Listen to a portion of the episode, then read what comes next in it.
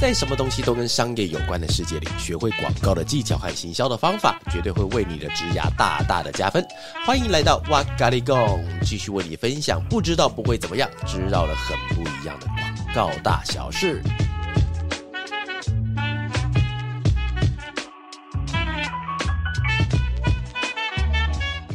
嗨，大家好，欢迎又来到这次的哇咖喱贡，我是娃娃，我是阿娇，哟耶！我们今天那个这次的 podcast 的时候，我们的工作坊已经结束了，对不对？对，是我们第一届耶！然后各位朋友，我们在开始聊到今天今天的主题之前呢，今天的主题叫做建立自信，建立自信心。Oh my god！哎，其实今天的主题我觉得还非常适合给所有人听，对不对？真的，我自己也觉得非常需要听，非常需要。好啦，既然讲到建立自信的话，那我来讲一下。我最近建立自信的一个一个点，就是刚刚提到那个第一届的素人版工作坊。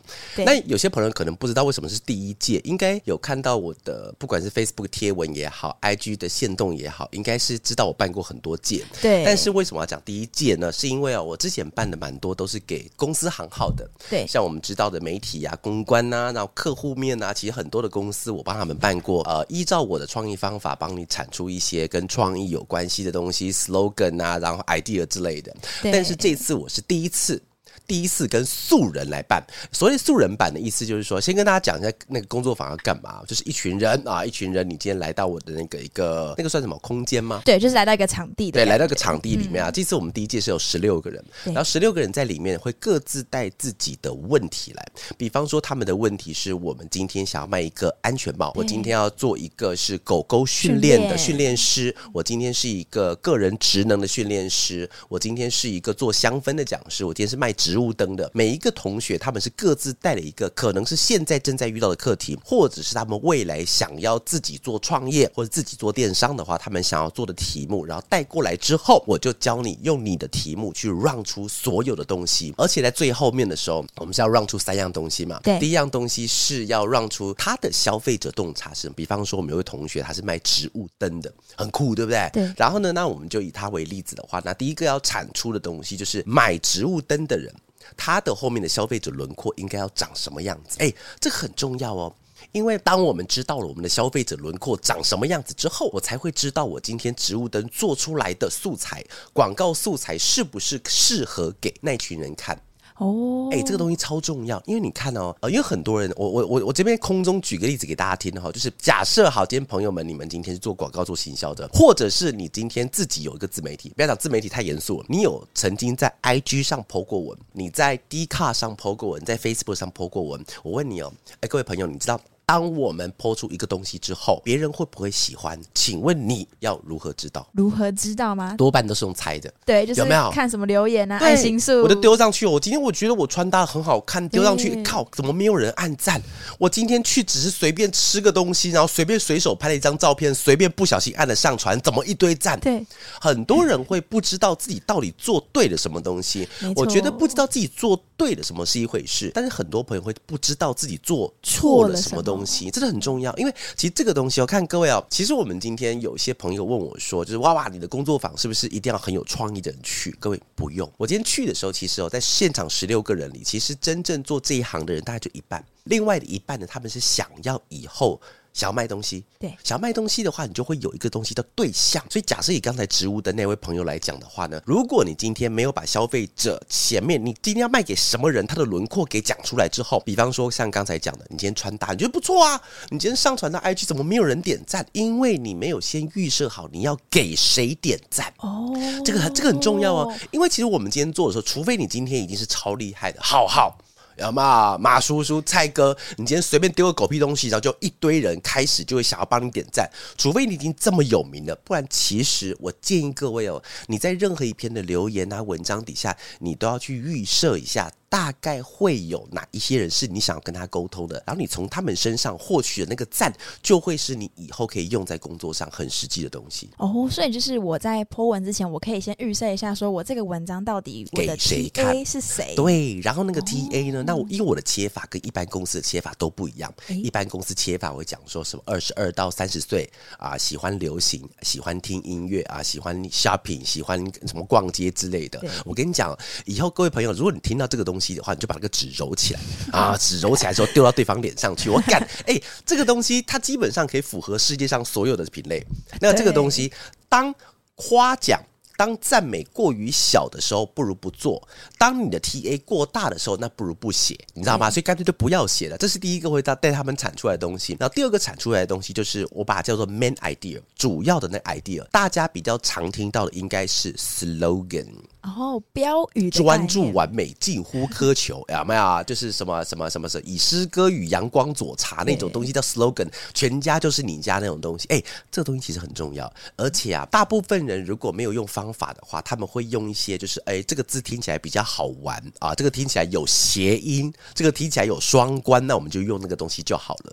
其实真正产出一句 slogan，它是有方法的。那其实照着前面的一些策略、一些创意的产出的话，它是可以产出还不错、好玩的东西。然后第三个产出的东西，就是我们希望他们在现场可以带走一个以后可以被执行的创意案哦。然后吧，各位朋友，我跟你先讲啊，就是我今天不是为了招生的啊，因为第二季我还没开始哈。对，之后开始的时候，我会再通知有写 email 给我的人。所以各位朋友，那如果你对刚才讲的工作坊的内容有兴趣的话呢，虽然现在还没有开放第二届，但是你可以在我的 IG 上把你的 email 先给我，因为我只会通知有提供给我 email 的朋友，我就不公开招生了，因为每一班都只有十五个人啊，其实基本上我只要公开招生，大家就一下被秒杀了。我就不希望这样子哈，就是太大网捕鱼了。那如果你真的有兴趣的话，告诉我，那这样子我有只要有开，我就告诉那些对我有兴趣的人，或者对这个学习有兴趣的人会更有意思哈。所以等到我们什么时候开啊？哎、欸，我们还不知道，五月六月啦，五六月会开。对，好了，你先把 email 先给我了，就对的啦。对，开了我们就会立马寄给你。Yes，yeah 好，我们刚刚讲到的东西是工作坊，而且我最我最后再补充一点呢，就是因为我之前开那个公司的公司账号工作坊的时候，嗯、我觉得它的。Loading 还没有这么大，对，因为十六现场假设，因为我记得在说现场比较多是四五十个人都有，对不对？对，有有有有三三四十个、四五十个人都有，因为大家都是同一个课题，所以我在现场的时候，我就给他们一些建议的话，就针对一个课题给三十个人建议就好。但是我那天个人摆工作坊的时候是十六个人，然后因为十六个人是十六个不同的产业，所以十六个产业我都要给不同的 idea，都要给不同的建议。哦。那天结束之后，在那个 Uber 我坐 Uber 回去，我真的没有力气做节约的，回去在车上的时候是。是物理性的头痛，是真的痛，你知道吗？他痛到就是已经受不了了，因为现场实在脑脑汁。好，大家在运转的时候实在用尽，用尽真的用光光，出来的时候完全是感觉全身无力。但开门是用叠出去的。我想回到家后 我要赶快睡觉，反而睡不着，因为太累，因为因为累过头。因为哦，所以哦，各位朋友，别人跟我们讲说什么在动脑力的时候，其实脑也是一种肌肉。我想狗屁啊，脑不怎么可能是肌肉？它是肌肉，它是，而且非常的累。我跟你讲，但那一天我应该至少少掉一公斤，我觉得 用脑部把我的脂肪给烧光光了。所以各位朋友，如果有兴趣的话，可以把你的 email 从 IG 的讯息上告诉我。那只要开第二届的时候，我就会优先通知各位。耶！好，那我们刚刚就是讲到说，最近在建立自信的部分。嗯，那我今天想要先问妈妈说，你觉得自己是一个有自信的人吗？从过去到现在，你觉得我是一个有自信的人吗？我觉得是、欸、真的吗？就是那时候还没有进来发的时候，光看到娃娃的 IG 就会觉得是有光芒的。就是对我来说，对有打有花钱买灯的，对，有打有打光，有光有光。不是啦，是我会觉得有自信的人都有个特质，就是他在做一件事情的时候眼睛会有光。哦，眼睛会有光。对，就是我比较想知道，没有眼睛暗淡无光是什么意思？然后去思考一下。眼睛暗淡，偷偷笑没做好啊！你继续有眼睛有光，然后呢？就是你会有一种，你不用讲，你就让人家觉得说，哦。你对你在做这件事情，你是有热情哦，不对，而是有有热情，有热情啊，不是不是是有热情，有自信，然后是你会很愿意分享给大家看的。OK，对，那是你们现在看到的现在的我啦哈。但是如果熟悉我的朋友就知道，等一下我要先推翻这个定论了哈。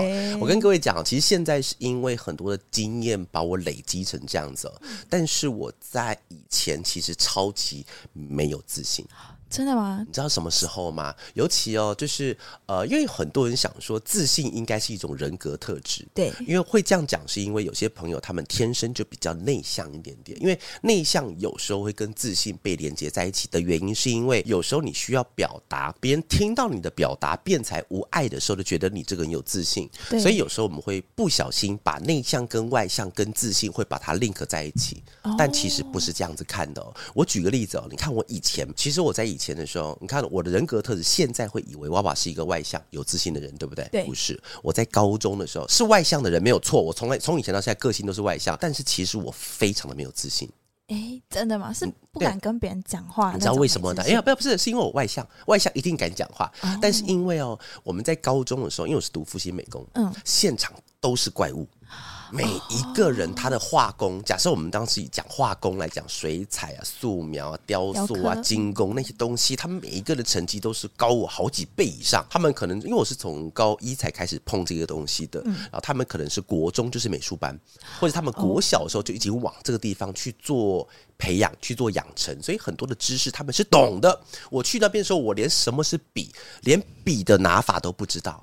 哎、欸，我跟你讲，铅笔有正确的削笔方法，你如果不对的话，是会被老师扁的，你知道吗？用美工刀削的，美工刀削笔是有正确的笔法的，因为通常我们在削笔的时候，如果你不会削的话，各位朋友，我跟你讲，分享个冷知识哈，不知道也不会怎么样冷知识。通常你削笔的时候，各位，你现在先假装你的左手，左手你借我一下，好，你现在左手拿着笔喽，好，你在右手不要真的拿了，好，要危险，你在右手拿一个美工刀啊，就你现在试试看，然后请削笔，我看一下。哎哎，来，我我我讲一下实况转播。现在阿啾他是用右手去往前削，往前削。跟你讲，这个就被老师扁了。真的假的？这个就是削笔错误的方法。正确的方法是刀不能动，你用手把笔往后拉。哈，奇怪了吧？对对对对对，你的刀不能动。然后那个，其实我在现场，我也想说，为什么要这样子？我跟你讲，就是 gay bye。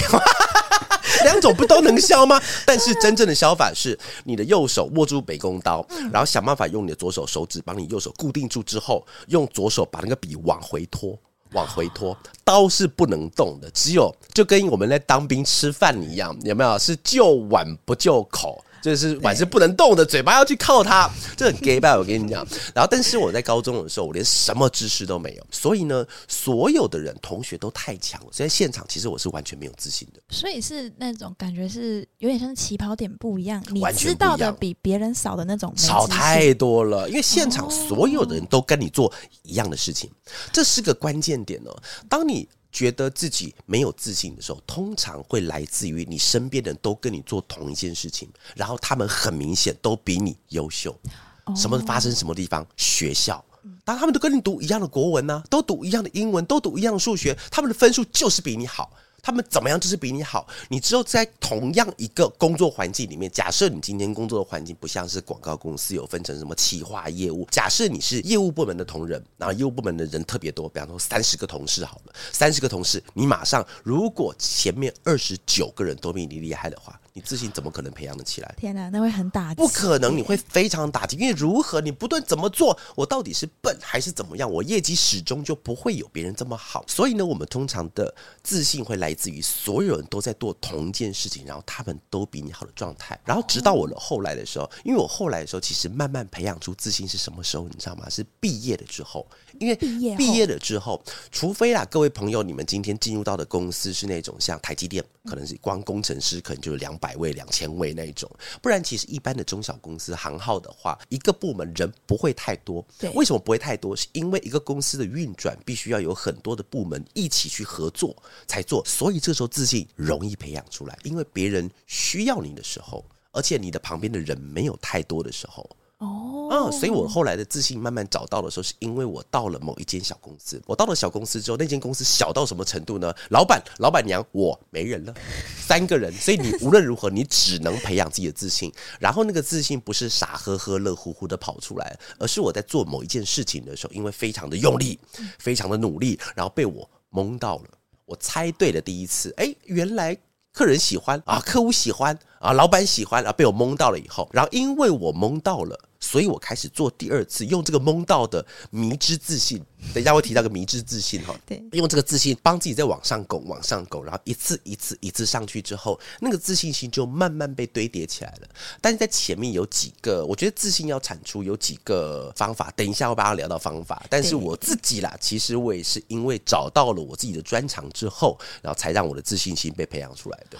哦，原来是这样子，所以他就是会一直慢慢的累积。我之前自信其实很低落，真的。你在你跟你讲哦，就是正常人，假设你呃。呃，我不知道各位朋友对于美工科这个学校认不认识，我理不理解了哈，就有点像是我那时候很像什么，你知道，我很像跑错地方上课的人，真的跑错地方上，你就想象一下，假设你是一个英文专长的人，但是你不知道为什么考进了体育大学。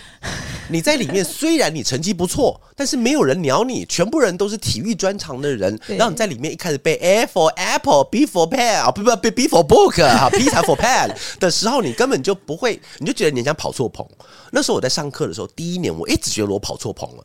因为你知道吗？我在我在新竹主动的地方成长，我在那边算是术美术不错的人哦。嗯，我是美术有天分的人哦。然后我是会画画，我是学艺股长，我当过学艺股长，虽然都是班长了哈。但是我国中当过半学期的学艺股长，妈有当过吗？好像都是班当班长。但是后来我到了台北之后，发觉不对，全部人都是。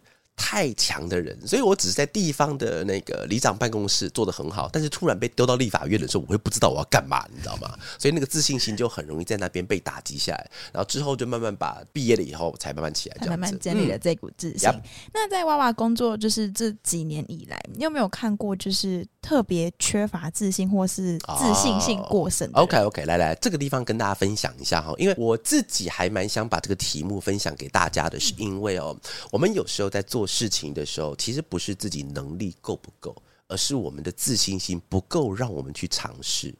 诶，我们自信心假设去够的话，那我们去尝试，那我们就有机会可以成功。但是通常我们都不是做了以后失败，而是因为没有自信开始做，而根本就没有开始。所以很多时候是发生这样的事情呢、所以我这边要先跟各位朋友分享一下缺乏自信的四种特质。那如果你今天是呃缺乏自信的话，你想一下，等一下跟特质会不会去吻合？那也希望今天借由今天的一些空中的分享，可以让你基本上建立一点点的自信。比方说，缺乏自那个自信的第一种特质是对别人的批评会特别的敏感，就是。一点点小批评，你都会很往心里去。你会不知道，因为其实这个东西跟自信心完全被牵扯在一起。就是因为我做出来的东西，我一加一，我记得是等于二，但是我前面的所有大师都告诉我是二点二五。请问那二点二五是怎么来的？我不知道，所以我没有办法确定我自己的东西到底是不是对的。甚至是我们今天画了一幅画出去，我们今天提了一份简报出去，讲完之后，哎，奇怪，对方老板怎么都没有反应？那这个东西是代表说他们今天是不喜欢吗？对方只要 这里，哎，他也许只是中午吃青菜，有没有卡牙缝？他整了一下，就想，哎，糟糕，他是不是对我东西有批评、有敏感？所以第一种特质就是对别人的批评会特别的敏感，这种人。然后第二个缺乏自信的那个特质就是他不敢表达。自己的意见哦，我觉得这个真的是蛮容易被发现的，很容易，对不对？对。你在会议室里面的时候，其实我觉得，假设你今天是一个新人之资进办公室上班的话，嗯，你最常发生这件事情就是你会不敢表达自己的意见，你就很怕自己的东西怎么样是错的，然后被批评。又回到第一个，然后第三个，如果你是缺乏自信的特质的话，叫做自我界限不清楚。他的那个界限指的是，他其实那个界限其实蛮有意思的哈。他那个界限就是，我相信各位朋友应该会有这样子的。其实我在早期工作也会有，它叫做不好意思否认别人。哦、oh，就是你问我什么，我都会跟你说啊，不错，对对对。纵使你心中觉得很像哪里怪怪的时候，那你又没有那个自信，想要敢去否认别人的话，那这个时候其实你会一直不断的往自己内心去压迫。当你压迫到一种程度的时候，可能在现场会让你情绪爆炸，可能会让你工作状态爆炸，可能会让你这个人的心理状态爆炸。其实任何的爆炸，其实你看哦，有时候我们的心里面产生一些低落、焦虑。焦躁、烦躁的心情的时候，不是代表说我们今天讲的话没人听，有可能是因为你根本就不好意思去回应别人东西，所以你心中明明就认为这个应该是个错的，但是我不好意思讲，这也是代表这种自信心缺乏的一种特质哦。另外一种，最后一种缺乏自信的特质就是第四个，叫害怕失败，所以不敢尝试。哦，嗯，我觉得这个是现代很多人很多人都会有的特质。真的，我跟你讲啊，不只是我们现在的。听众朋友，我也是，我自己其实也有你也是对不对？我我跟你讲一个那个好玩的例子，好不好？就是我那天在听演讲的时候听到的，就是呃，他们在那个大陆，我讲大陆，我听听完大陆的演讲，他们在二零二一还是二零二零的时候，他们发了一颗那个载人的太空梭到月球上去，弄了一堆土回来做研究，嗯，然后呢，这个计划是在二零零四年的时候。他们已经先安排好一个计划。他们说，二零二零年的时候，我们要派太空梭上月球，把那个土给挖起来。然后呢，这个很好玩例子，你就发觉他们的时间很具体。然后那个时候就有问说，问那些科学家说，请问你们是怎么算出来二零零四年如何算出二零二零年这件事情的？然后科学家全部异口同声，他说：我们没有人用算出来的，我们是用定出来的。哦，就是我二零。零四年就定说，我二零二零年一定要上月球，我要去，我不管什么时候，我就是要去。哦、所以其实他们就是在开始从二零二零年定完计划，二零零四年定完计划之后，再把二零二零年的时间轴拉开，开始往回推。每一年我要干嘛？每一年我要干嘛？往下去。其实这件事情，我觉得可以放在给大家的一些建议，就是在缺乏四那个自信第四种特质，叫害怕失败，所以不敢尝试。通常都是对自己太好了。我讲对自己太好，不是说什么呵护自己，不是哦，而是因为你根本就不定你什么时候要完成那件事情的 deadline，就想说，哎，没关系，那我就明天再开始想，反正还有时间，我后天再开始想，大后天再开始想，然后这个东西就慢慢往后，慢慢往后。其实哦，呃，很多朋友你们自己内心应该会知道，我自己也会有这个问题。我们那时候不开始，是因为我只要不开始，我就不用面对结果。对，而那个结果在我的脑海中。在一些悲观的人、在焦虑的人心里面，那个结果一定会是不好的，所以我干脆就不要开始。就是我干脆就不要被受到伤害。所以其实我跟刚刚为什么要讲那个太空梭那个案例哦，就是各位朋友，如果你今天有很想要完成某一件事情，但是那个事情不是多伟大的，还是什么什么上太空、挖月球，不用。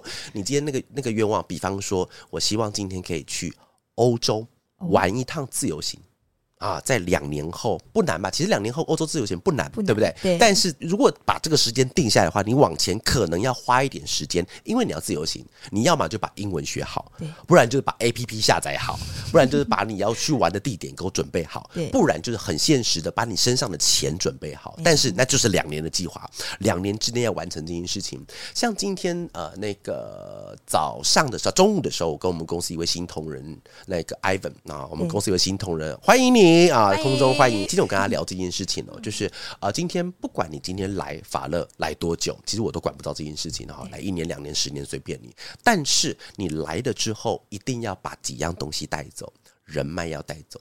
作品集要带走，能力要带走，所以当你要把这些东西带走的时候，你就必须要让自己有个时间轴往回推。比方说，我今天希望一年之内产出自己的代表作，所以表示一年之内你要干嘛？因为哦，一年之内你要产出一个代表作其实不容易，因为一年之中有没有什么好玩的案子发生，不知道。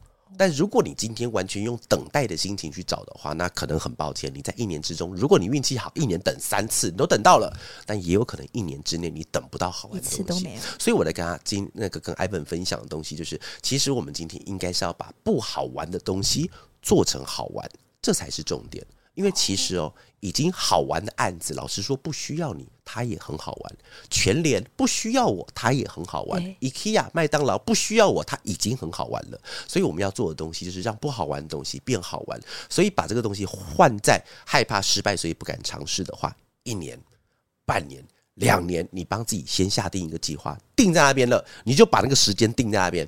定好，定了以后往回推，你就只好去做。哦，哎、欸，我觉得这个方法很棒，哎，就是不管在制定自己的专案上面，或者是自己私人的计划上面，它都是一个很适合用在我的工作坊也是啊。对，你看我那个素人版工作坊，我我说要开多久了？那个时候，我们那时候是直接把时间定，我们那时候就直接定下来，而且我们是一次定三届。对，对对。但是因为最近刚好有身体有一点需要去调整的地方了哈，所以我把第二届先把时间先暗藏起来哈，到时候顺利的时候把它推出来，所以先压下去了。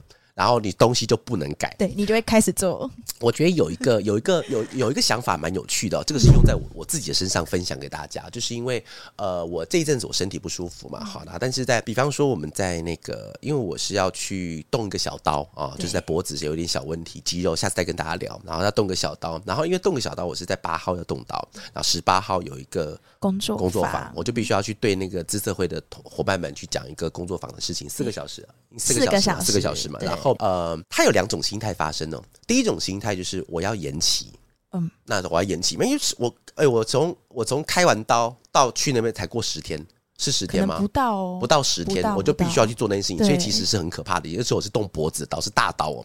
然后，但是我另外一个念头就想说，因为我应该要改变的，应该不是说我要拒绝或者延期，而是我今天会发生的话，我要用什么方式去处理掉它。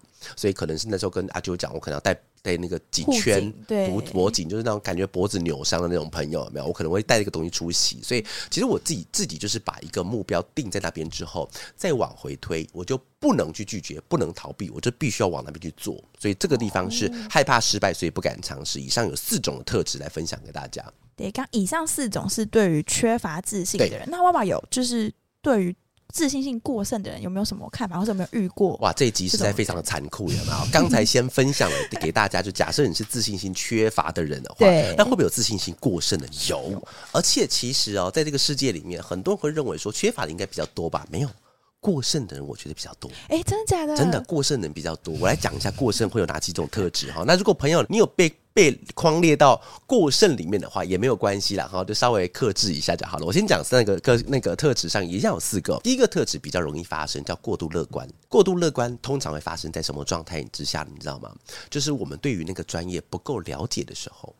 你看，各位，你想象一下哦，我们今天在上班，然后你的冠老板，因为你在做事嘛，哪里我都知道我做事应该要什么方式、什么步调，甚至他会达到什么成效。不对啊，冠老板他就把手上的红酒杯一放。过来就跟你讲那个东西不对，哎，我们再再再加油一点，我们再把那个 KPI 往上拱个百分之二十，然后他就走了。然后你在底下，你只能开始摇头叹息，跟错人有没有？因为你就以你的专业判断，你就是不可能的事情。对。但是你的长官、你的你你你的前辈们，因为他们的专业知识没有你够，所以他们就告诉你，他们只能下指导棋，但是根本就不知道如何下棋。所以自信乐观、过度乐观的时候，会很容易发生在他对于自己的专业，或是对于你正在做做的那件事情，他不够了解的情况之下，这个东西就是自信心过剩的第一个东西。哈，那第二个是比较。特殊点，第二个是有点像是，有点是那种自恋型人格太严重了，叫做相信自己是群体中最重要的人。就是觉得自己不可或缺。我讲到第二点，发觉其实每一点都是人家讲老板的感觉。糟糕，我们是第二集第二个部分开始讲到老板了哈，是姨妈在。但其实我觉得，相信自己是群体中最重要的人这个东西，它除了一个，当然了，如果你今天真的就是最闪耀的那颗星星的话，旁边有一些工作人员啊、呃，服装师、造型师围绕着那个明星走，那无可厚非。但是通常，因为我们在一个工作环境里面，或在一个学校单位里面的话，当然，如果你今天是班长。你是班代，你今天是前辈，你今天是组长，你是部长，那其实都 OK。但其实我们要相信，我们也就是为了那一个共同的价值在奋斗的。所以把你抽掉，其实公司依然会运转，你知道吗？这是很好玩的一件事情哦。呃，之前我在那个忘记哪篇文章里面看过一件事情，就是有些朋友他们会认为说不好意思离职。哦，对，因为怕说离职会对公司造成伤害。对，会发生。但请相信我，没有一个人的离职会影响到公司运营。好，一定一定很重要，但是衔接的人会非常的快，因为我们都是在一个困境中找方法的人，我们都是遇到的问题找方法，很少会遇到的问题，然后我们等死。很少这种状态嘛，对不对？所以一定是遇到的问题马上找，只是那个阵痛期或长或短的问题而已哈。所以请相信我自己在群体中，呃，不会是最重要的人，因为整个大组织依然在运转。你走了以后，太阳依然从东边出来，这是我们要相信的事情。第三件事情呢，叫做没有遇过太大的挫折。你看，又在讲金汤匙的老板，我觉得今天这一集怎么很针对老板的感觉啊？行吗？这样啦，没有遇过太大的挫折的话，其实就是因为他做所有事情都是对的。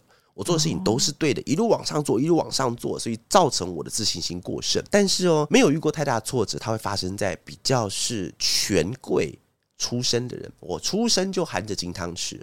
金汤匙嘛，我身边的人不要讲到打工做揖好了，但是在旁边人至少会给你爸爸、给你的长辈三分颜色瞧瞧。哎、欸、哎、欸，那长后辈突然就开启了染房来了，有没有？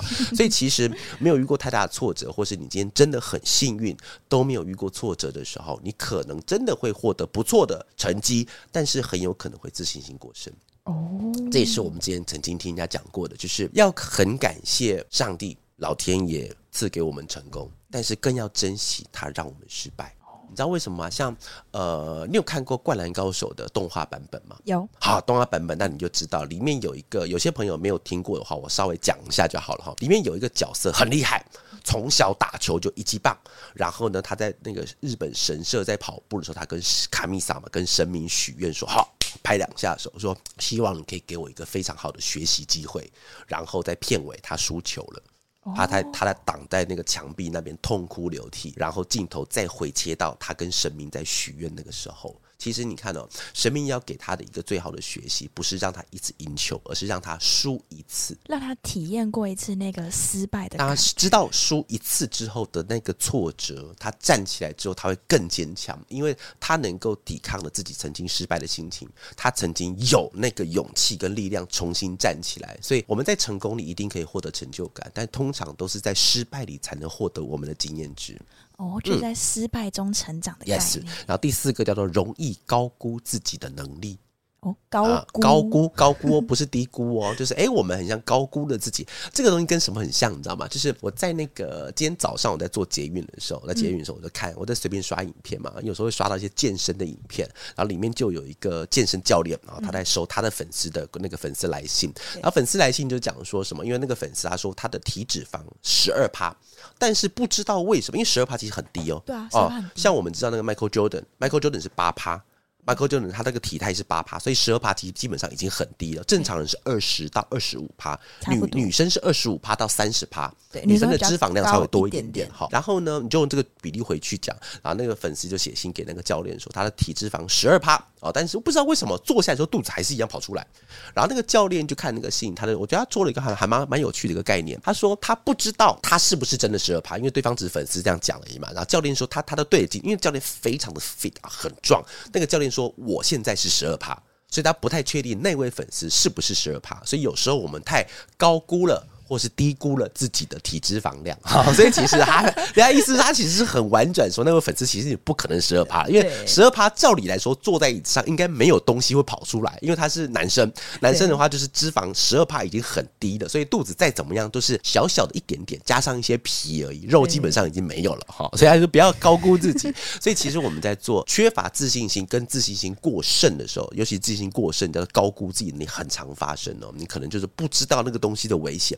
小时候最常发生，小时候顽皮的时候。有没有？我们就觉得点这把火应该不会把山给烧了。对对，我就觉得这个水沟应该没有这么宽，我应该飞得过去。小朋友受伤啊，你把环境把爸爸妈妈的车子给点了，基本上都是因为你高估自己的能力了。我觉得我跳了过去，爸爸啊家没有了，妈妈都出来抽屁股了。啊，跟跟你讲不要这样玩，跟你讲不要这样玩。小朋友说：“我以为我可以嘛？”有没有？各位，其实我们大人跟小朋友基本上是一模一样的，高估自己的能力。我们都有这个经历。然后既然提到这个东西，我就来提到另外一个东西，叫达克效应啊。今天跟大家分享这件事情蛮有趣的。达克达是因为它是音音译了，所以这些知道也没差了哈。它其实是指一个能力不足的人，他会产生刚刚前面讲的那种迷之自信啊。他们其实他们不仅无法认知到自己的不足，而且还会错误的相信我。比实际的表现还要优秀，哎、欸，所以这种人他在那个，我不知道，不知道各位你身边应该有很多达克先生或达克小姐，对不对？明明就是做不好，但是就不知道哪来的自信，一直觉得自己做很好，所以通常达克效应。对应的那个人，他也许在环境里不是那么的受欢迎，但是他自己会觉得他很受欢迎啊，所以这是很头痛的地方哈。所以各位朋友，如果你有达克效应的话，还是稍微回头审视一下自己啦哈。这个达克先生不当也罢了。对对，就希望身边的人可以提醒他一下，哎，你要变达克，哎，要变达克了，好不好？那最后就是想要问娃娃，在就是我们前面讲了这么多对于自信啊、缺乏自信这个部分，那最后想问说，在工作上我们有没有什么可以培养自信的方法？哦，好，这个这这一题当做我们最后一题哦，但是这个地方非常的重要哈，各位朋友，如果你今天前面没有听的话，你下次可以跟你朋友讲说，从三十几分钟开始听就好了哈，从这一趴很重要开始听哦，我觉得不是培养自信。不是不是培养，不应该培养自信，建立吗？你培养自信，你建立自信，你就变成达克。所以其实所有的东西啊，自信它其实是一个结果。嗯，那结果之前其实过程比较重要。别人认为你是如何的，有一句老话叫做“花朵盛开，蝴蝶自来”。所以其实蝴蝶不是它的结果，蝴蝶来是因为它花开了。是因为它的蜜很香，它这个香味扑鼻而来，蝴蝶不得不来。所以，我们今天要讲那个自信，如果你今天只是傻乎乎、乐呵呵的，你就是每天在瀑布底下冲水，我要自信，我要自信，我要自信。但是你在专业上什么都拿不出来的时候，那你就是标准的达克，因为你的能力没有到达那个自信可以产出来，但是你却拥有那个自信喽。这个代表什么？你知道吗？我们再举另外一个例子哦，人缘这件事情。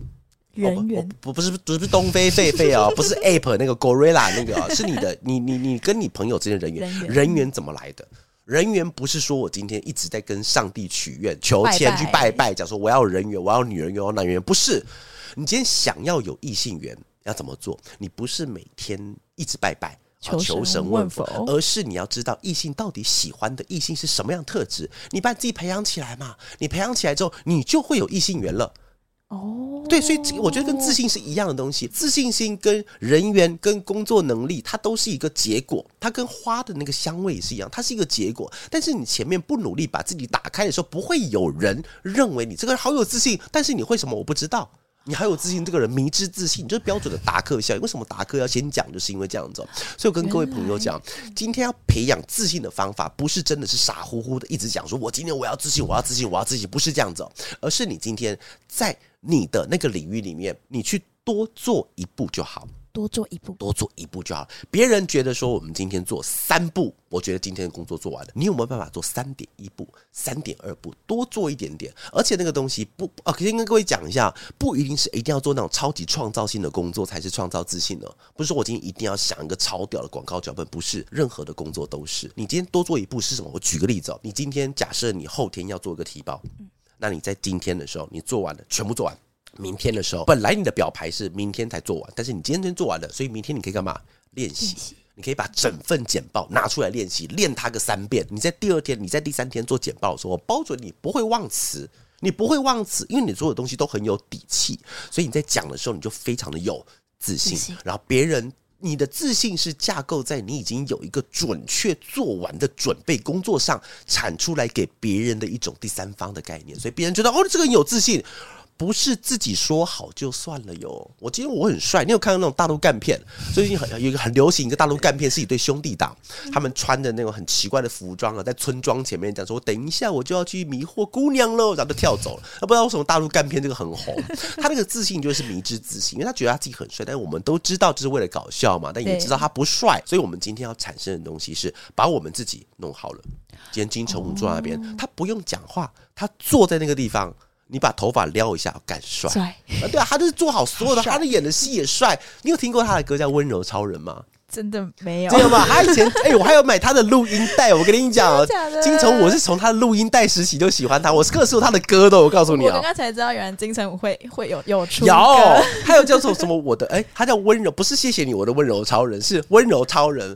呃，还有标准情人，标准情人应该怎么样？但是他因为做了很多准备嘛，所以我们觉得他帅。嗯、他的帅是被累积起来的。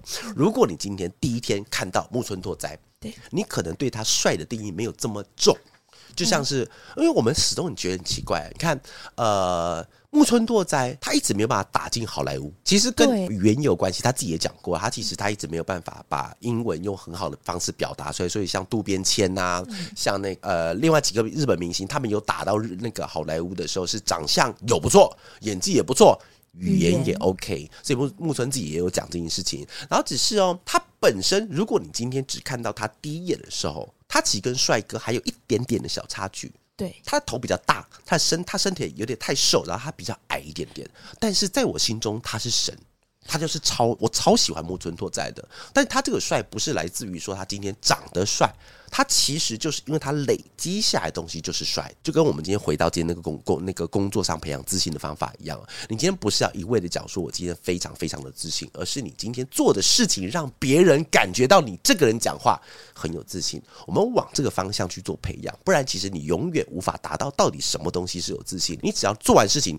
第二个人讲你不错，你就成功了。